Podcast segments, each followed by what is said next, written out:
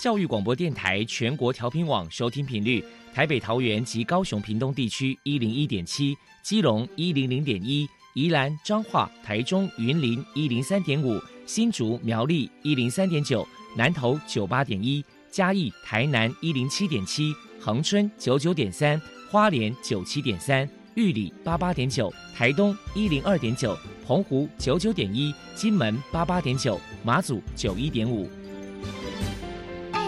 爱是包容，爱是牺牲，爱是分享，爱是服务。因为爱，特殊教育充满了无限的可能。用爱关怀身心障碍同学的未来，用心倾听资赋优异子女的心声。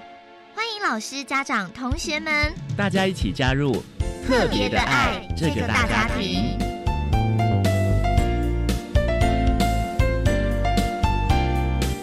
本节目由教育部学生事务及特殊教育司指导，国立教育广播电台监制。欢迎收听。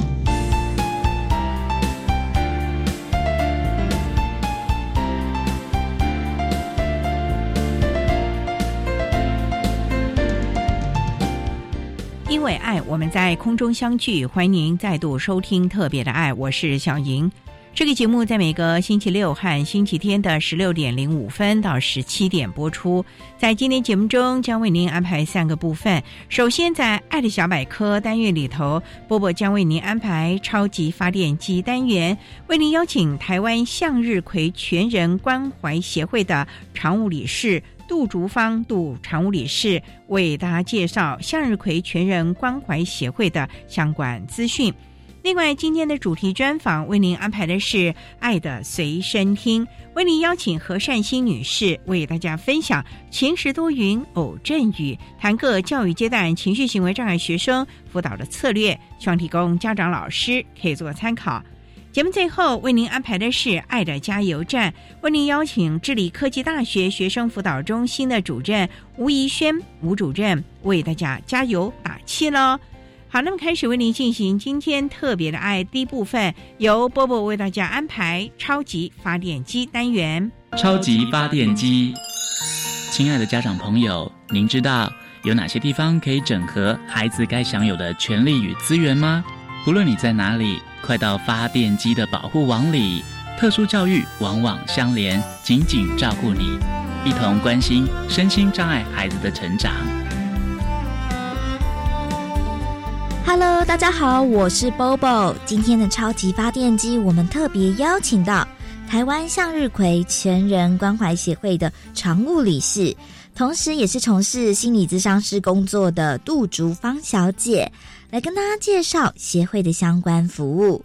首先，我们先请杜小姐来介绍一下台湾向日葵全人关怀协会成立的背景是什么呢？台湾向日葵全人关怀协会，它一开始创立的时候是我们的创会理事长，然后他先前是星光医院的精神科主任周立志医师，他其实在精神科的门诊就号召很多的其他的专业人员，哎，然后就觉得说心理卫生的这一块。在那个时候，其实比较没有受到社会大众这么的重视，所以九二年那时候，其实就号召了对于心理卫生这个议题比较有兴趣的一群专业助人者，然后成立了这样子的一个协会。接下来，我们请杜小姐来介绍一下台湾向日葵全人关怀协会的服务项目包含了哪一些。向日葵的花语，哈，其实就是希望、自信跟活跃。所以，其实我们那时候在设立协会的时候，当然，其实向日葵那个葵花，其实看起来就是让人家感觉很正向，好像可以很照亮社会大众的那种感觉。所以我们很希望，就是说，我们的一些绵薄之力啦，哦，可以提升社会大众的一些身心灵的一些全人健康的发展。当然也希望是说，呃，不管是从小孩子的一些发展的这个部分开始，还是说有关家属的啊、青少年的啊、有关目前的一些精神疾病的这些议题啊、这些心理卫生相关的一些内容，我们都可以去做一些协助。目的还是为了希望就是可以造福社会大众，所以我们的服务项目也从这个部分去延伸，就是有三个系列。那我们从向日葵的三个字去延伸，就是向，就是我们有分为向阳系列。那我们的向阳系列就比较是从心理卫生的三级预防来讲的话，它比较是属于心理卫生的一个预防工作。对象的话是属于一般的社会大众，然后提供一些身心健康的保健知识。所以它的一个服务对象有包括，就是说刚才讲的，就是儿童、青少年，或者是说亲职。包括是家长或者是病友家属，或者是说我们也会办一些呃社区讲座，或者是校园演讲，或者是我们也会在一些市政府或者是卫生局会有一些大众的一些讲座。那这些呢都是属于比较是初级的一个心理卫生的一个推广的一个预防工作。第二个日升系列的话，我们就比较是提供比较属于已经是次级预防，跟第三级就是已经有疾病的，或者是说已经有一些心理咨询上面需求的人，我们会提供有关心理疾病的一些直接的服务。这样子的服务对象的话，就包括是说精神疾病的一个病友，还有他们的家属。那我们可以提供他所谓的一个个别咨询，然后还有一些团体辅导，或者是家属的一些支持团体。在这个系列之下，我们会去申请一些公部门的一些方案，所以会对于就是说有一些家庭经济状况比较没有那么好的病友，或者是没有那么好的民众，我们也会去从这个部分会提供一些费用的一个补助。所以这个项目呢，它就比较是走向一对一或者是一对多的一个个别辅导，或者是婚姻的一个辅导，或者是家庭亲子关系的这些辅导，或者是一些睡眠障碍，或者是药物、酒精滥用治疗相关的一些咨询，还有辅导这样子的一个内容。那葵花系列就顾名思义嘛，葵花宝典就是练功所需要的这个部分的话，我们其实就主要就是提供心理专业人员的一个训练。在这一块呢，葵花系列呢，就是我们协会这边也会去办一些比较是属于专业助人者的一些训练课程，所以这些专业的一些教育训练课程的话。训练的人员当然就不是一般的民众，当然就会比较是以，比如说精神科医师、临床心理师、智商心理师，或者是说社工这一些，其实在临床场域上第一线工作的一个专业度人者，来去提供他们相关的一些专业训练的一些课程内容。这个呢，就是我们协会主要的三个大的项目。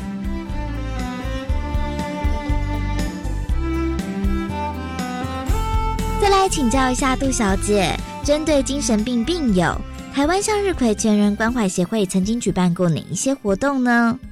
因为我们九二年成立的，所以其实在这十六七年，我们一直在从这三个系列活动，其实办了蛮多大大小小的一些讲座。另外一个我觉得比较特别的啦，曾经去办过就是针对心脏者的家属有一些赋能的系列讲座，因为其实我们会发现，不要说心脏者的家属啦，我们其实在身为一般的一个家属。如果身份是一个妈妈或者是一个照顾者，其实，在照顾的过程当中，耗费的心力其实就很多了。更何况，其实是比较特别，呃，有一些特殊疾病的家属，那他们其实，在整个照顾的一个过程中，其实那个心理的负荷量其实是蛮大的。所以那时候，我们其实就有办一些有关精障者的一些家属的赋能活动，来协助他们去如何自助助人，然后同时呢，呃，也协助他们去了解这样子的。疾病对于家庭里面的一些角色的转变，还有对于家庭互动的关系，他们如何去做一些调试？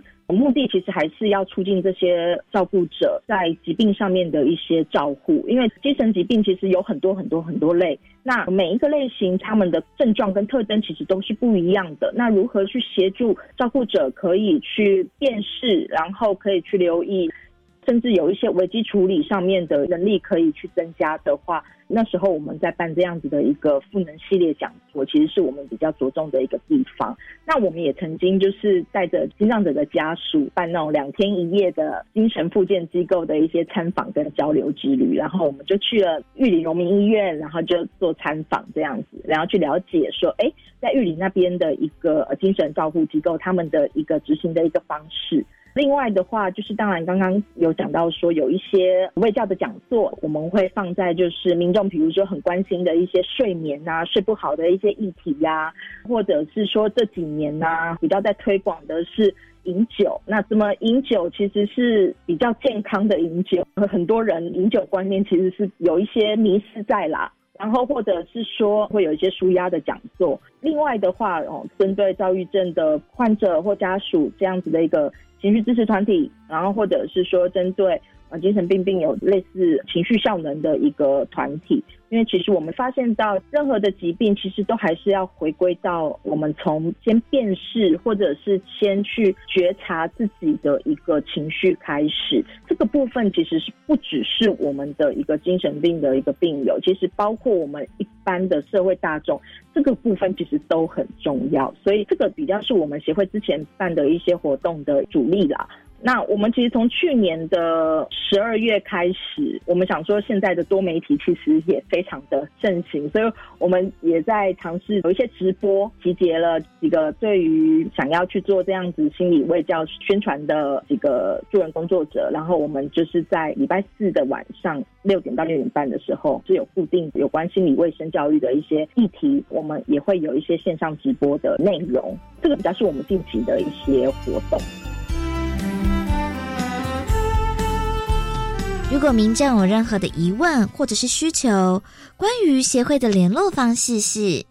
我们有网页，就是大家可以 Google 社团法人台湾向日葵成人关怀协会全球资讯网，大家可以打就是 Triple W 点 Sunflower with me 点 O R G，就可以找到我们的网页了。或者是说，大家在平日周一到周五，嗯，早上九点到呃下午五点的时候，也可以拨打我们的一个联络电话，电话是零二二五九二一四一一。对于有一些相关的一些咨询，哈，可以拨打这个电话。那再来呢，我们在 FB 上面也会有 FB 的粉丝专业，那大家可以搜寻社团法人台湾向日葵全人关怀协会，可以联络到我们的地方。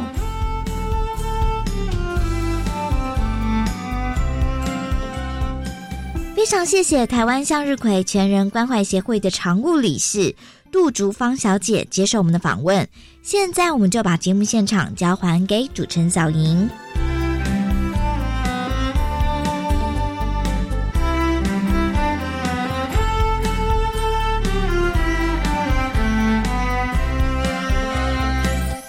谢台湾向日葵全人关怀协会的杜竹芳常务理事以及波波为大家提供的资讯。您现在所收听的节目是国立教育广播电台特别的爱。这个节目在每个星期六和星期天的十六点零五分到十七点播出。接下来为您进行今天的主题专访。今天的主题专访为您安排的是《爱的随身听》，为您邀请何善心女士为大家说明晴时多云偶阵雨，谈各教育阶段情绪行为障碍学生辅导的策略，希望提供家长老师可以做个参考喽。好，我们开始为您进行今天特别的爱的主题专访，《爱的随身听》。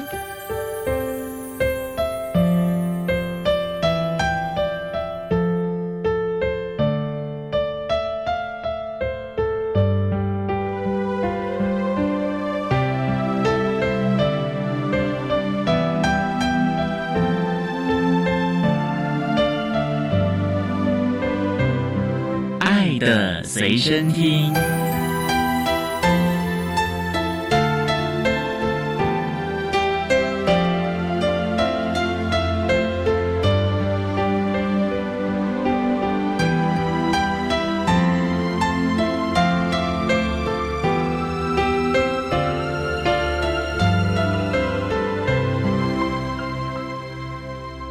在今天节目中，为大家邀请到的是过动妈和善心女士到节目中来。善心您好，主持人、各位听众朋友，大家好。今天啊，特别邀请善心啊，为大家来分享晴时多云偶阵雨，谈各教育阶段情绪行为障碍学生辅导的策略。谈到情绪行为障碍，好像跟我们的情绪的掌控啊、情绪的发作有很大的关系，是不是？是，其实 ADHD 过动儿。搭乘我过动妈妈、注意力缺陷过动症的患童这个族群，在特殊教育里面是属于情绪行为方面的问题的障碍。那所谓的过动症 ADHD，就是它很好动，是不是？其实顾名思义，一定跟动有关。但是 ADHD 是几个英文字的缩写，包含了跟注意力方面有关，注意力的缺陷，嗯，然后跟冲动。情绪的控制啊，还有跟过动，就是他的活动量 hyper activity，、哦所以跟 attention、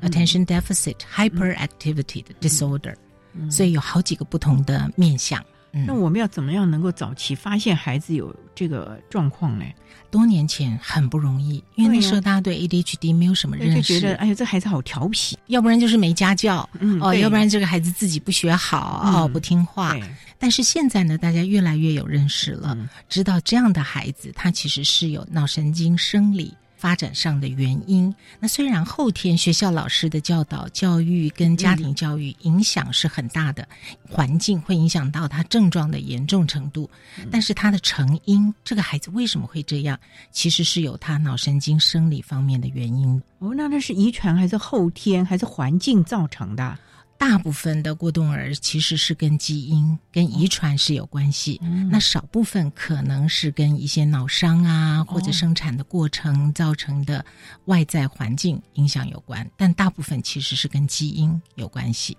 是不是有点类似像罕见疾病基因引起的？，对，还有像自闭症，有很多都是跟基因跟遗传有关系。那没有办法控制嘛？因为我们知道现在有一些罕病啊，它可以用这个药物啊缓解他的痛苦或者是恶化。ADHD 有没有药物可以缓解啊？没错，主持人用了很好的两个词，嗯一个词哦叫做缓解，因为其实 ADHD 到目前为止也是没有办法根治的，嗯也就是说它没有办法治好。哦不管你是吃药啦、手术啦，任何方式，到目前为止，我们在医疗上是没办法治愈，但是的确是有方法。可以帮助这些孩子，无论是药物的治疗，或者是行为方面的认知治疗、行为改变技术、专注力的训练，或者是情绪冲动方面的训练、社交技巧等等，有很多方法是可以帮助他们症状是比较舒缓、可以缓解的。那哪一种的方法对他最好呢？还是要因人而异吧？的确，每个孩子状况不一样，嗯。因为光 ADHD 里按照一个诊断标准、嗯。啊，国际上大家最常使用的 DSM 的标准，它就分不同的类型。哇。有单纯的不专注型，还有冲动过动型，嗯。还有所谓的混合型，就是三个症状都蛮明显的，嗯。而且它的严重程度又有轻度、中度、重度，再加上每个孩子天生的智力方面有高有低，嗯也有不同的个性，然后又成长来自不同家庭环境的影响，所以会导致每个孩子症状的表现状况也都不太一样。所以这点啊，还真的要提醒大家。可是呢，既然说有方法可以来缓解孩子，例如刚才啊善心提到的，可能有药物啊，或者是行为改变的策略啊、嗯等等的这些呢，我想还是有方法的啊。是那我们就不可以因噎废食啊。好，那我们稍待啊，再请过冬妈善心为大家来分享晴时多云偶阵与谈课教育阶段情绪行为障碍学生辅导的策略。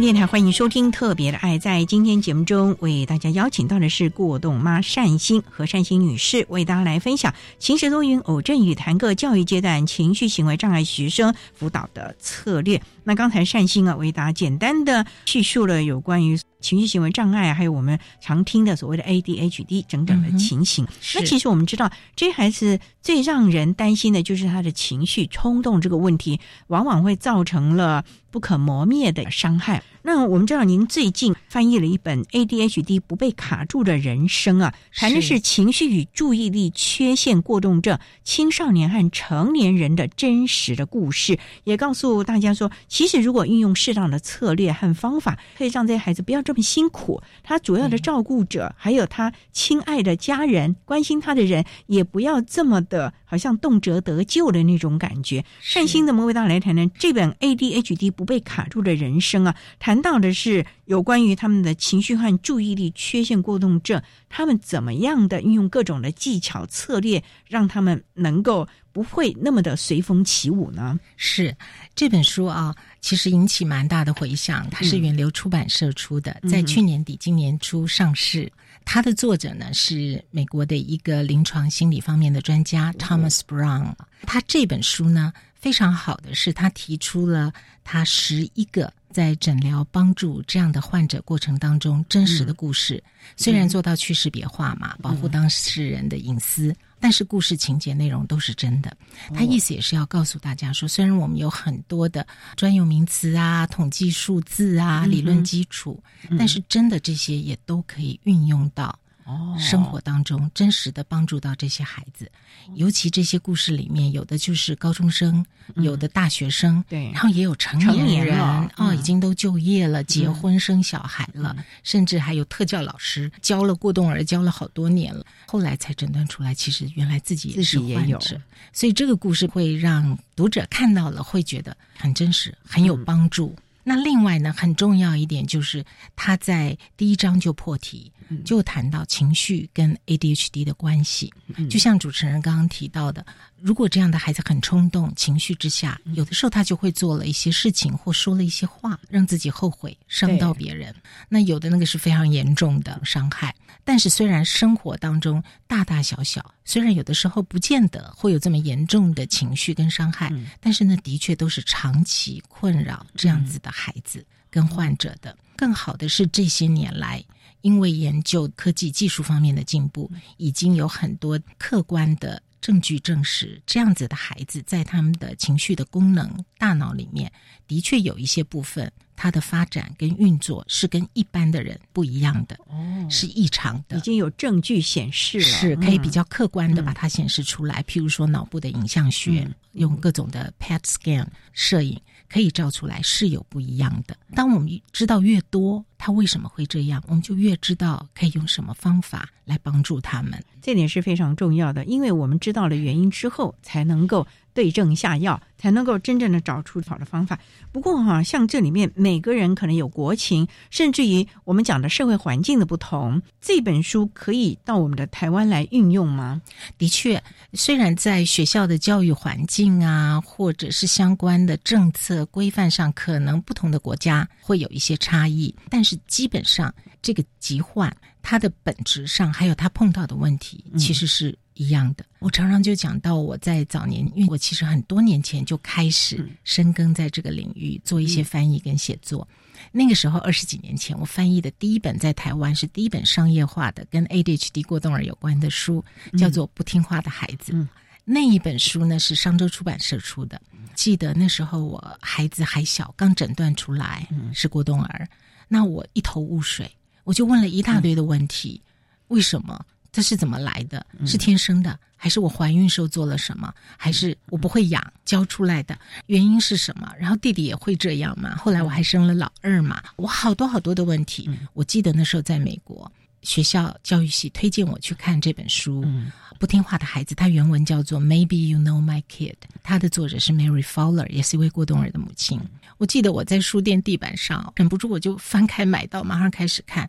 一边看眼泪就一边流。虽然它是美国的事情，美国的孩子，然后用英文写的，但是那些问题，那个妈妈的挫折，提出的疑问，碰到的情况。一模一样，完全没有国界的差异、文化的差异，完全就讲到我的心里。我觉得对，就是这样。对我看到我的孩子就是这样，我碰到的挫折、挑战就是这样，然后那眼泪就一直流。所以那个时候我就有个动机，我一定要回台湾把这本书翻出来。不那个是二三十年前，那时候我还在想，哎呀，谁会出版这种书啊？一定不会卖，冷门书籍嘛，特殊教育的，就没有想到上周何飞鹏先生非常帮忙，后来这本书卖了上万，可见需要。的人还是蛮有这个需要。我们稍待再请郭豆妈和善心女士为大家来分享《晴时多云偶阵雨》，谈各教育阶段情绪行为障碍学生辅导的策略喽。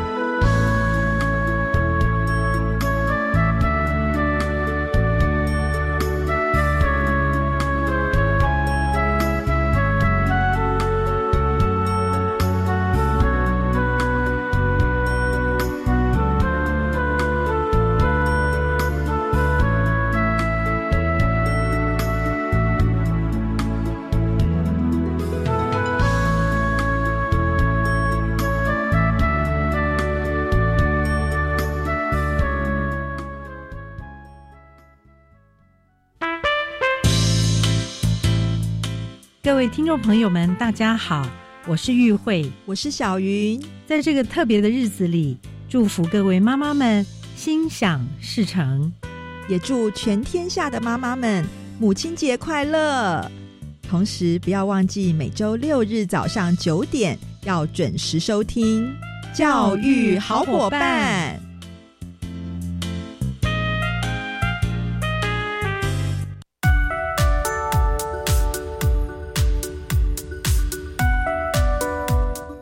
教育广播电台的朋友，大家好，我是国教署副署长许丽娟。从今年八月开始，教育部将衔接卫福部零到未满二岁育儿津贴。那对于没有接受公共化跟准公共服务的二到四岁幼儿，那只要他家庭的重所税率未达百分之二十，也没有正在请领育儿留职停薪，那么每一个月可以发放两千五百元的育儿津贴。那对于第三名以上的子女，每一个月可以发放三千五百元的育儿津贴。以上广告由教育部提供。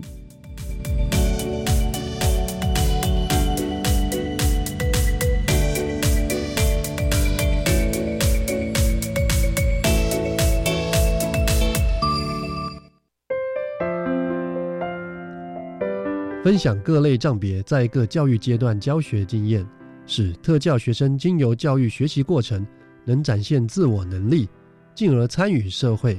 同时也增进大众友善对待的平等观念。欢迎收听教育电台 Channel Plus 主题策展《特教天空：建构宽广的未来》。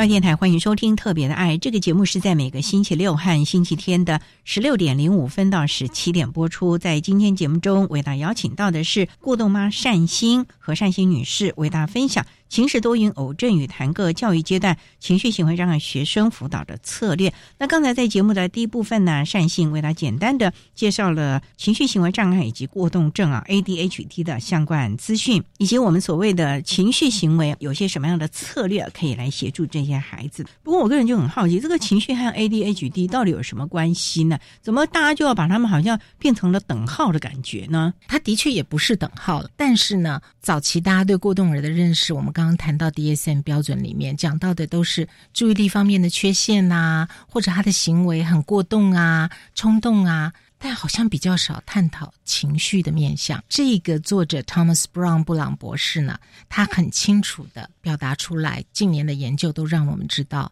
，ADHD 患者在情绪方面碰到的困扰其实是非常严重，而且一直持续，常常可能到成年。所以呢，他把近年的研究。都汇整起来，在这个书的第一章就先点名。他第一个先点出很多人很大的误会，一般人想的情绪感觉一定跟心有关，对，但他就标明了不是心脏，情绪其实来自脑，跟脑部脑神经生理是很有关系的。那在做了一些研究之后，研究的证实也都发现，其实这样的孩子的情绪问题，譬如说冲动之后。焦虑呀、忧郁呀，甚至后来睡眠障碍啦、跟人互动、人际关系的障碍，那学习上面很难的专心、持续的读书，造成的各种的困扰，这些不是单纯的意志力的问题，也不是他想不想要开心、想不想要专心，他想他就能做到，一定是他不想吗？其实不是那么单纯。这里面很多时候，这些孩子他不是故意的，他也想专心，他也想做好，但是。他做不到，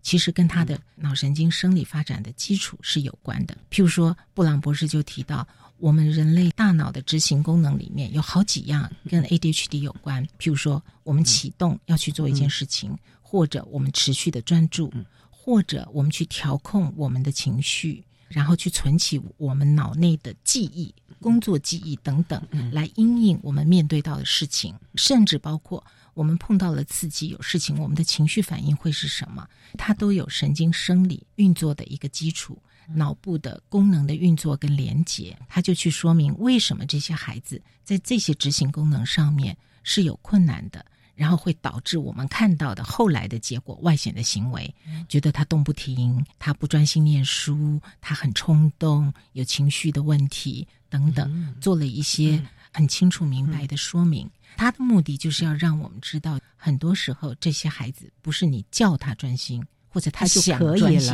他就可以的。不是那么容易，那么简单，也不是单纯意志力的问题，那也不是单纯的教导教养的问题，不见得是老师失职或者妈妈没教，其实有教，但是这些孩子他们需要一点特别的辅导跟方法跟治疗。所以这些更特别的方法来协助这些孩子，就一定是有方有法了，而不是你随便，而且是每个孩子不一样了。我们可不可以来谈一谈，就是这本书里面不被卡住的人生啊，有这么多的案例，从少年一直到成人了。我个人就很好奇的，因为也有很多的家长，甚至于老师啊、特教的专家都提醒说，其实 ADHD 情绪行为障碍的孩子啊，在年少的时候进行早期疗愈，其实有很多的方法。是可以让这些孩子知道不会恶化，或者是等等的，这个是真的吗？的确是因为孩子不是真空中长大的嘛，他从成长的过程当中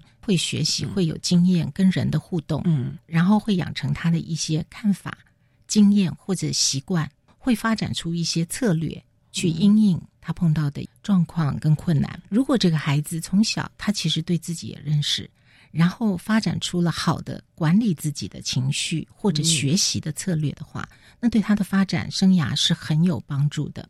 那如果我们不了解、误会他，总是骂他、打他。要求他去做一些一般孩子可能要做到比较容易，但对他是不容易的事情的，他就容易累积的挫折。那这个挫折累积下来，不只是成绩不好，人际关系不好，心情不好，久了下来，孩子会没有自信心，对，没有自尊心，甚至那个挫折在更严重，慢慢累积，到孩子自我放弃了。对，到了青春期，有的时候就会有对立反抗的行为出来了。那最后。不是在学校变成弱势被霸凌，就是他霸凌别人，就很多问题行为会产生。那再严重的下去，孩子可能会发展出一些忧郁症，然后焦虑，因为在课业上他总是没有办法克服。那明明这个孩子又不笨，大人就更生气了，觉得你明明那么聪明，为什么不学好？那他自己也会很气自己，甚至就觉得自己很糟糕，自我放弃，没有办法控制啊。对。所以，我们早期知道，就不要让这些衍生出来的问题继续去困扰他，然后最后问题加上问题，恶性循环。所以，越早知道用对方法、用对心态，然后孩子也很健康的去接纳、去认识自己，然后就跟着老师学方法。别人有用方法，可能对我没用，但我会学一些有效的方法来管理我自己。我一样可以把书读完，一样可以把作业写完，一样可以考试。但是我跟别人的方法可能就不一样，我需要的读书的环境可能不一样。那什么可以帮助我专心？可能我跟别人是不一样的。他会找到方法跟策略，这个还是必须要有特别的策略。来协助这些孩子，而不是说啊，我们拿了这本书，你就可以了解了。因为我觉得理论呢，不是每个人都能够去运用的啊。好，那我们稍待啊，再请过豆妈善心和善心女士，再为大家分享情绪多因偶阵与谈个教育阶段情绪行为障碍学生辅导的策略，到底有哪一些的方方法啊，可以真正的协助孩子从他小的时候一步一脚印的陪着他，慢慢的学习怎么样让自己的情绪适当的抒发，以及怎么样的适当的解析或者是理解自己所有的行为了啊！好，那我们稍待喽。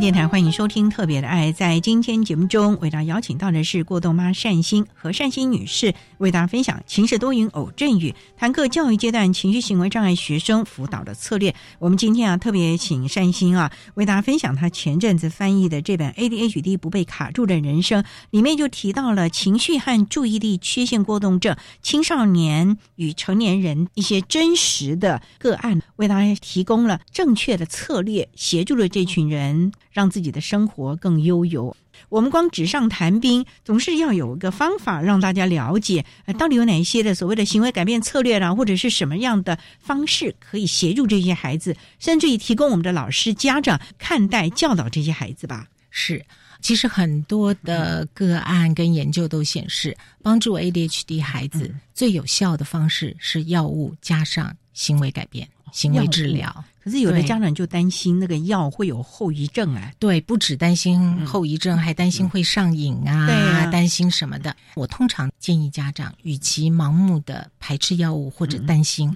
还不如更积极主动一点，去了解到底这个药是什么药物，它到底有什么作用，然后到底会带来什么不好的效果，那个副作用是可以避免的吗？可以调整的吗？那我们要的又是什么？然后再去评估值不值得用药。本来就。没有任何药物是万能的，而且我们刚刚提到，这个急症是不可能被根治的。对，所以对于药物要有合理的期待。其实药物对过动儿来讲，就好像眼睛有问题的人戴眼镜一样，他治不好眼睛的问题，但是戴上去以后就帮您看的就会清楚了，比较正确一点。对，然后生活品质就比较好了，该看到的会看到了，但是他治不好眼睛的病。你把它拿掉以后，你还是要针对眼疾、你的眼力的问题去处理、去治疗。所以对药物要有合理的期待，然后用药的心态要正确，不要觉得只要服了药，孩子成绩就会进步了，孩子行为就会改变了，人际关系就变好了。这这这有点太那个了。天下没有那么神的药物，孩子吃了药其实是帮助他。我们刚刚提到脑神经生理的异常的状况，帮助他生理的状况调整到。比较正常、适合学习更好的一个状态，但是该读的还是要去读，该辛苦把报告写出来还要去写。你吃了药你不读书，一样成绩不会好。吃了药以后比较容易控制自己的冲动，以后你已经破坏的关系要修复，你还是要花功夫，还是要花时间去修复那个关系。所以药物没有那么神，要有正确的用药心态。然后最重要是要让孩子知道，他永远是自己的主人，不是药物帮他读书、帮他交朋友，而是他自己要做对决定。人生该花的功夫还是要做。至于我们刚刚谈到的这个副作用，家长最常担心的是说：“哎呀，吃了以后胃口不好，怕抑制他的生长。”其实呢，几十年来，这算是儿童用药里面很常被开，而且是。很安全的用药，它是处方药，一定要有医生的处方。那其实那些副作用可以经过调整、微调，譬如说一段时间的适应，或者是剂量的调整。因为每个孩子的体质状况不太一样，代谢的速率不同，经过适当的调整，或者是药物的类型，也不见得一种药物就适合所有人，一定要去回诊。跟医生反映吃药以后的状况，其实从这书里面就看到好几个个案有用药物治疗帮助，但是刚开始的时候可能效果不好就放弃了，有人就不吃了。经过回诊、经过调整、微调，慢慢的适应，其实都达到相当好的效果。对呀，这就跟我们高血压用药一样，你看也那么多啊，还是要试试这个，好像效果不是很好，血压降不下来，你就可能要再换另外的一个药物了。是，总是要经过医师调整，然后找出一个最适合你体质的嘛。对，不是可能一下就，那也真的是太幸运了。对，有时候还甚至考量到用药的时间。因为药有长效有短效，对，吃下去还需要一段时间才会作用。最希望孩子黄金的时间，学习效果最好的时间，应该我们是希望药物作用发挥的时间。有的撑不到中午，那有的到了傍晚又反弹的效应等等，所以这些都要跟孩子学习的时间、作息的时间去搭配好，去做调整，然后去抓到最适合的方法。这个是我们在讲的有关于药物的这个部分了啊。嗯，那其实行为改变的策略，这也是好多专家学者一直在强调的部分呢。因为就有很多人说，从小的时候有一些策略同样兄弟两个是过动症了，就发觉一个有早疗，一个没早疗，成人之后的状况就不太一样哎。真的是有有真的是这样啊？对，像刚刚主持人就提到一个行为改变技术，像在我们家，虽然我们的弟弟老二他不是过动儿，可是从小哥哥就在家就做行为改变技术，就希望增强他正向的行为，然后我们会一段时间就挑出几项行为是他。愿意改善，我们也希望他改善的，就针对那个目标行为，他做到了，我们就记点记分啊，然后就会有一些奖励，奖励当然是他想要的，不是我想给的而已。兄弟两个就一起做，弟弟也要做，弟弟也做。其实这样好，一来觉得公平，二来有良性的竞争嘛，也比较好玩嘛。那其实弟弟不用做，他课业上各方面也不用我太操心，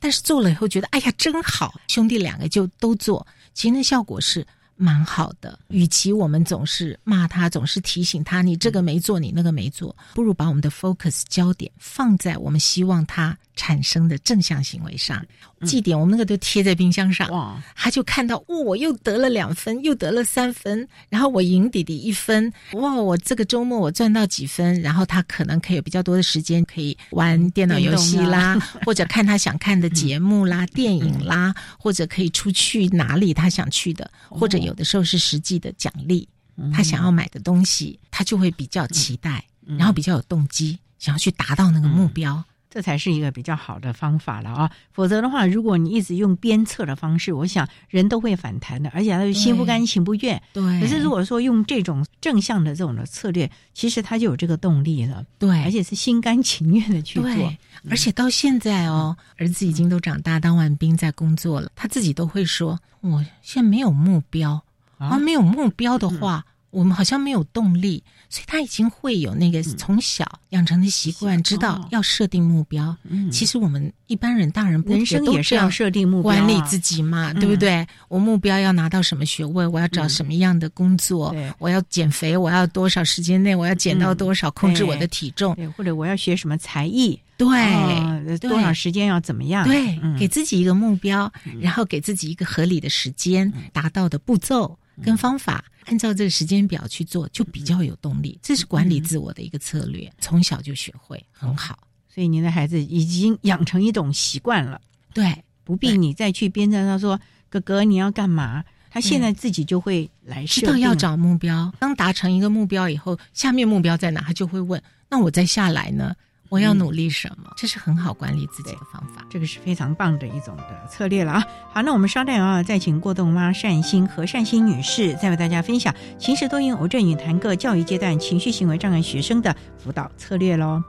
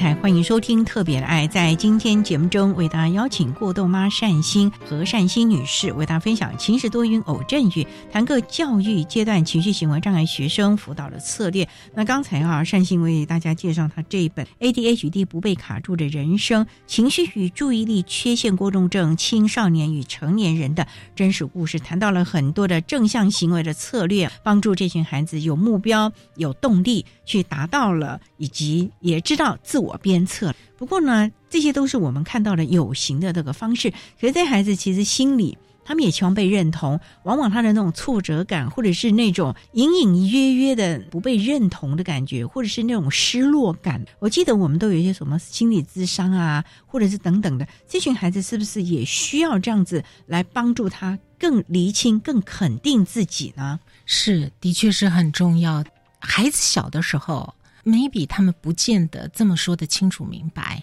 自己心里的状况，像我记得我儿子小的时候，他会用一些很直接的比喻去描述他自己的心声。譬如说，他会说：“我上课时候脑袋里都是牛奶。”其他的牛奶的意思说他上课都没在专心，一片空白。或者他有时候跟我说：“妈妈，我心里有个泥娃娃在哭。”其实意思是心里不快乐，可能有累积了一些挫折，不开心，他不快乐。小的时候，我们在学校当然就行为方面、教育方面给他的辅导很多都是，譬如说一对一的教学，有的孩子会到资源班，经过鉴定安置辅导，然后老师给他一对一的教学，辅导老师也可以帮助他很多。但是到越来越大，越到成年，其实他们情绪、心理方面的问题也很需要去帮助他们的。在这书里面，好多的个案，他们都经过。除了药物治疗之外，譬如说跟心理师的我们所谓会谈治疗 （talk therapy） 就是谈话，一边谈话，其实也是一边在整理、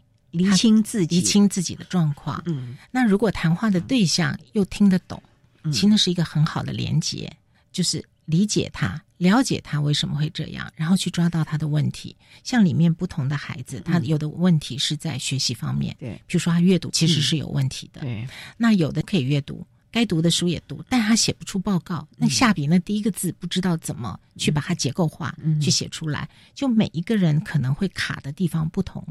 然后这位治疗师就帮助他们在不同的方面、不同的阶段，甚至有的孩子就帮他们跟学校反映，去争取说他其实是有这样的诊断，在考试的时间上如果可以合法。在美国是有这样的方案，在台湾我们也是有特殊教育，给他合理合法的时间，让他延长多少时间，那考试的成绩马上就改善很多。因为他们有不专注的问题，有的时候同样一个问题，他要看好几次，他不是不懂，他也不是不会，也不是智力的问题，但他就是要稍微多花一点点时间。那这考试时间的合理的延长也帮助很多，所以每个孩子可能会卡在不同的地方，但是有专业懂得的人听得懂。他讲的事情，他的需要，其实对他们也帮助很大。可是，在台湾很多人就没有这样的一个习惯。我知道，在国外，婚姻啦，甚至于人际，他们都会找个心理师，哎，聊一聊啊。虽然要付费，还蛮贵的了啊。是。可是我们台湾好像就是说啊，你是有问题，你才要去找这个心理师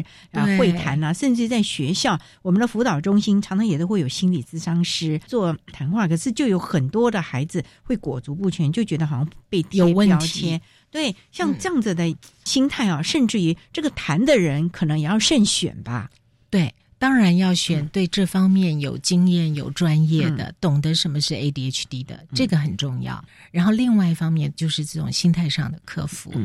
讲到我们家那个时候，对我而言，我知道很多人觉得要带孩子去儿童心理卫生中心啊、儿童心智科，其实就是看儿童精神科医生，好像觉得很没面子，好像觉得是不是我们家孩子有神经病，为什么要看精神科？不过我觉得这个状况真的现在越来越好，改善很多。其实带孩子到心理卫生中心、精神科，在我来看，我觉得那就是做一个儿童心智发展方面的健康检查一样。那孩子是不是有在哪一些方面比较超前，哪一些方面比较落后？专家帮我们做一个评估，看看有没有什么需要加强的地方。换了这种心态之后，到后来连我自己我都会跟医生说。因为有时候我真的很累，很累，很疲累了。我说我，我觉得我自己都需要心理咨商，心理师可不可以给我一点时段？除了看我的孩子，跟我儿子面对面，可不可以也帮我一下？那其实真的有的时候家族治疗都会有帮助。对，因为爸爸妈妈真的是帮孩子最多的人，因为孩子的资源要不要去看诊，要不要争取资源，争取人帮助他？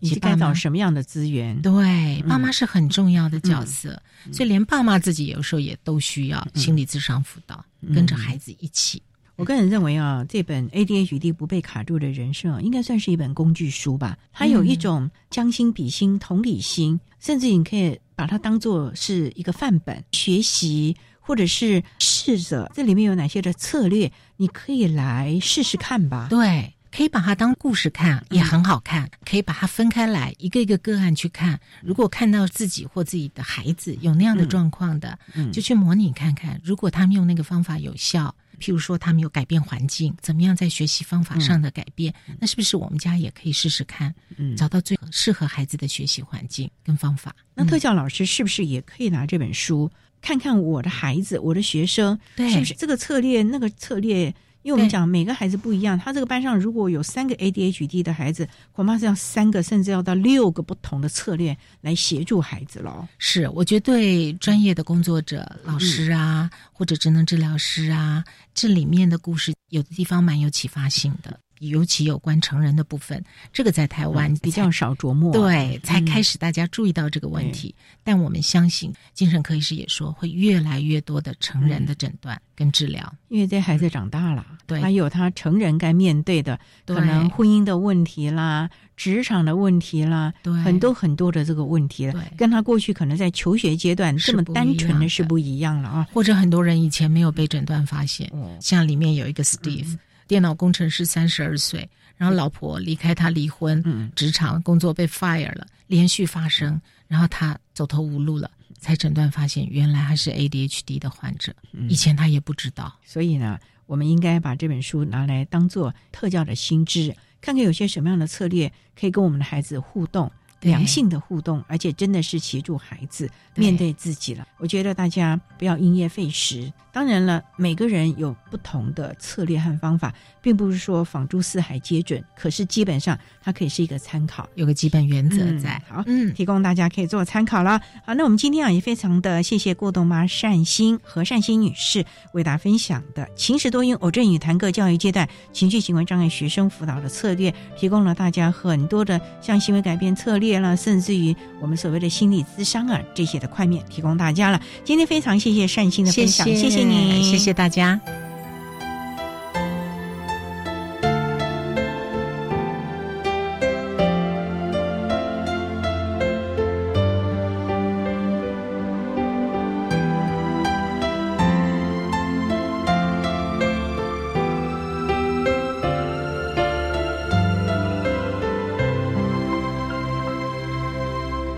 谢谢何善心女士为大家分享了各教育阶段情绪行为障碍学生辅导的策略，希望提供家长老师可以做参考了。您现在所收听的节目是国立教育广播电台特别的爱节目，最后为您安排的是爱的加油站，为您邀请治理科技大学学生辅导中心的吴怡轩主任为大家加油打气喽。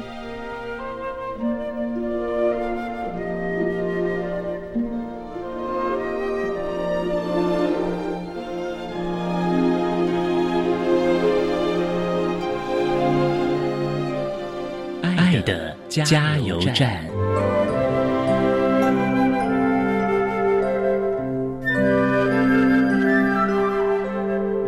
各位听众，大家好，我是治理科技大学学生辅导中心的吴怡轩主任。针对高等教育阶段情绪行为障碍学生学习及辅导支持服务，我有一项呼吁或者是期待了。这十五年在治理面对这些身心障碍的孩子哦，我有个很深刻的感受，就是每一个孩子其实都是上天给予最珍贵的礼物。那我也相信，他们来到这个世间都有他的任务跟使命。作为师长的我们，应该要协助孩子发掘他的优势能力，协助他可以走出属于他自己的丰富人生。只要你愿意相信这一群孩子，他们一定能够发挥他们自身的生命良能，成为他人生命当中的天使。